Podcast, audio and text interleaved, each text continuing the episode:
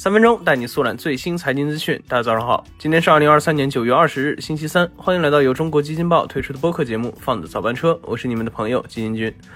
首先，我们先来听几条快讯。十一黄金周即将来临，又到了出游旺季，交通、住宿等均出现了暴涨迹象。根据旅游预订平台的数据，截至九月十五日，国内热门酒店预订量同比二零一九年增长百分之五百一十四。那其中，北京、杭州、上海、重庆、成都等城市十一假期的酒店预订量同比二零一九年增长超三倍。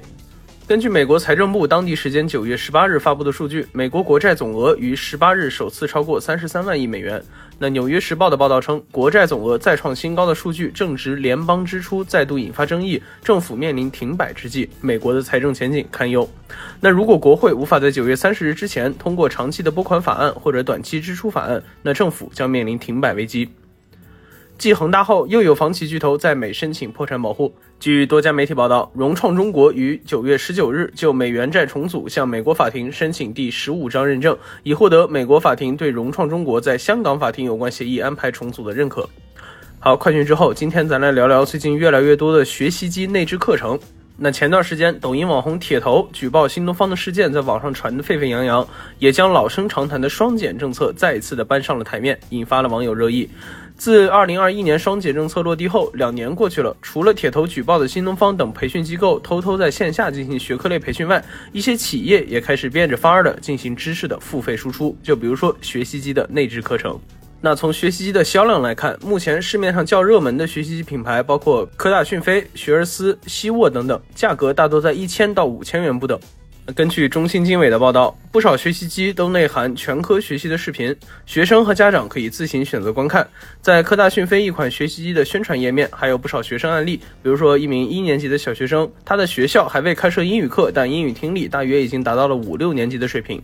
那么肯定会有小伙伴问，这种内置课程算是违规培训吗？对此，中新经纬向北京市的相关部门问询，得知违规培训的前提是符合培训的定义，其中需包括学生和老师的直接交互，比如说线上的直播授课即属于培训范畴。那通过学习机来看录播课程则不算。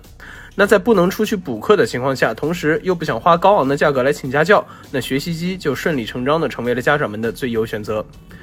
纵观近年来的学习机市场，随着双减政策的落地，校外培训机构纷纷关门。大量需求便涌入了之前处于弱势地位的学习机领域。那与此同时，各家企业也在纷纷为自己的学习机产品添加多样的功能，比如说 AI 赋能啊、智慧学习这些名词，在各家产品中现在屡见不鲜。这两点也让不少学习机厂家尝到了甜头。就拿科大讯飞来说，整个公司在2023年上半年营收、规模、净利润其实都在下降，但它的教育产品和服务板块营收同比上涨了百分之三点六三，毛利率达到了百分之四十八点六四。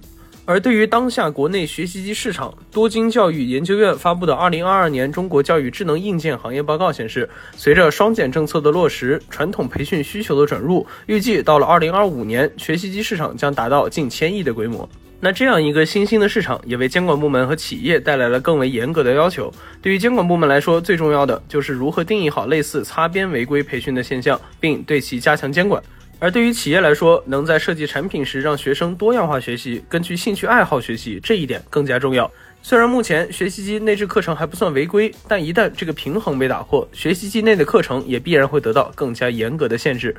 好，以上就是我们今天放的早班车的全部内容，感谢您的收听，我们明天同一时间不见不散。